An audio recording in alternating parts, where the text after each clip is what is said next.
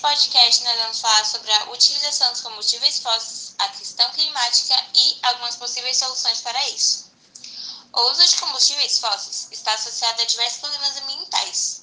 A dependência da matriz energética mundial em relação aos não renováveis estão diminuindo cada vez mais devido à exploração intensa e desfriada dos recursos naturais. Pelo fato de serem fontes não renováveis de energia, as qualidades dos combustíveis acaba sendo ameaçada, assim fazendo com que a produção de energia mundial também seja ameaçada dessa forma.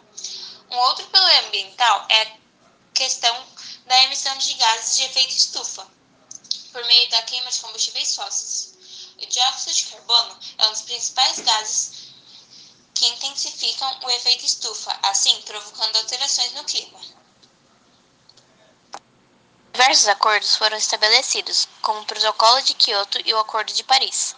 Buscar algumas alternativas à substituição dos combustíveis para a produção de energia é essencial para a conservação do meio ambiente e para conter as alterações climáticas.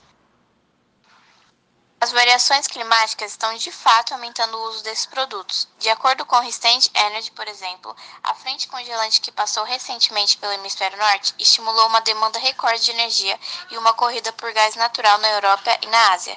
A consultoria norueguesa afirmou que a, maioria, a maior frequência desse padrão climático, que causou aumento na demanda por carvão, gás natural, liquefeiro, eletricidade e até por, por petróleo, veio para ficar. Nos Estados Unidos, escaparam grandes ondas geladas de inverno, porém esse evento ainda não pode ser descartado. Os preços da GNL atingiu a máxima histórica na Ásia, enquanto o Japão e a China apresentam dificuldades para encontrarem suprimentos adicionais.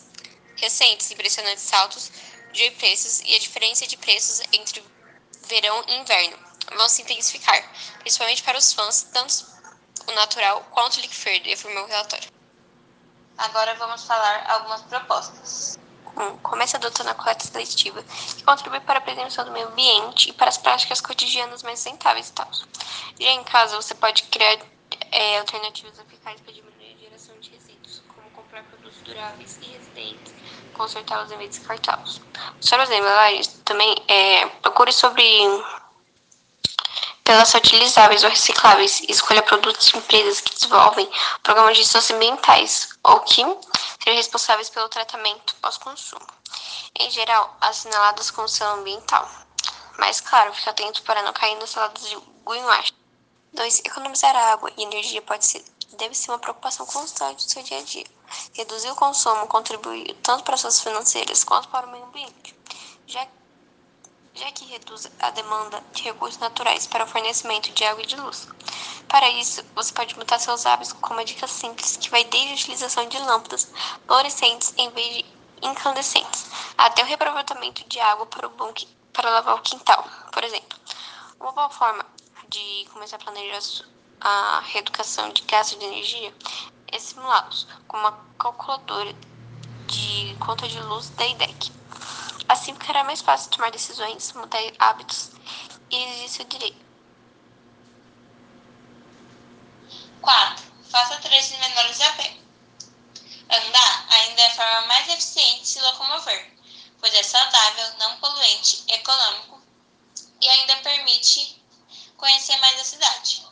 Por isso, sempre que possível, substitua o carro por caminhadas para percursos de até 3 km de distância.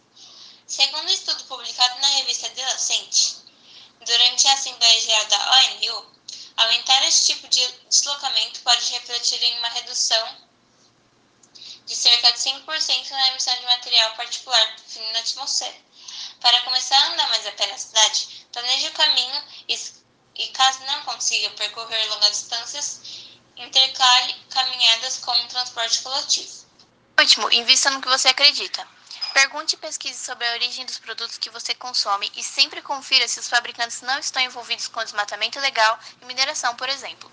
Aliás, você já parou para pensar que seu dinheiro no banco pode estar sendo utilizado nos mais diferentes tipos de atividades econômicas de organizações e governos que podem contribuir tanto para poluir o meio ambiente quanto para contribuir à proteção da biodiversidade? Ou seja, use seu dinheiro como moeda de troca para investir naquilo que você realmente acredita. Para você ficar por dentro do que seu banco faz com seu dinheiro, o Guia dos Bancos Responsáveis avalia em seu site as principais instituições financeiras do país em temas como florestas, mudanças climáticas, gerações de energia, entre outros. Lá também é possível pressionar o seu banco a adotarem políticas. Bom, esse foi o nosso podcast. Espero que tenham gostado.